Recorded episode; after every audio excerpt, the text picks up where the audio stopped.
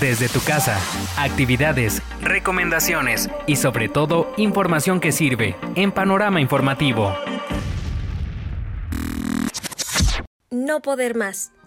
¿Ya no sabes qué esperar para los siguientes días de la cuarentena? ¿Sientes que ya no puedes más? Seguramente lo que sientes es ansiedad, cosa que es totalmente normal y común para esta situación, aunque como ya sabemos, no nos debe controlar este tipo de emoción.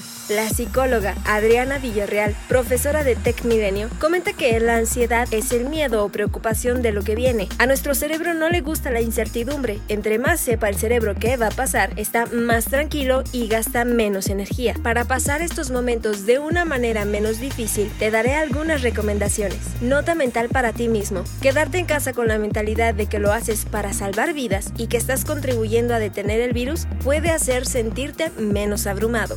Escribe en una lista tus temores. Para lidiar con el miedo, escríbelos en una hoja. Así tu cerebro puede procesar mejor la información y distinguir qué tan racional es eso que te preocupa. Escribe un diario. Si no eres de los que platican tan fácil de sus sentimientos, llevar un diario puede servirte para saber cómo te sientes y relajarte. Planifica tu semana de manera flexible. Planea lo más posible que tengas a la mano, tanto de estos momentos como de un futuro. Quizá los planes del día de mañana van a cambiar así que date tiempo para relajarte también.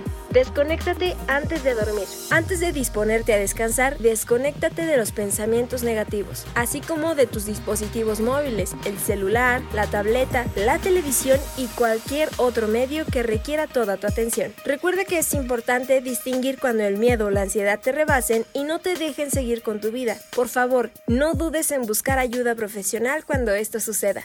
Almendra Lugo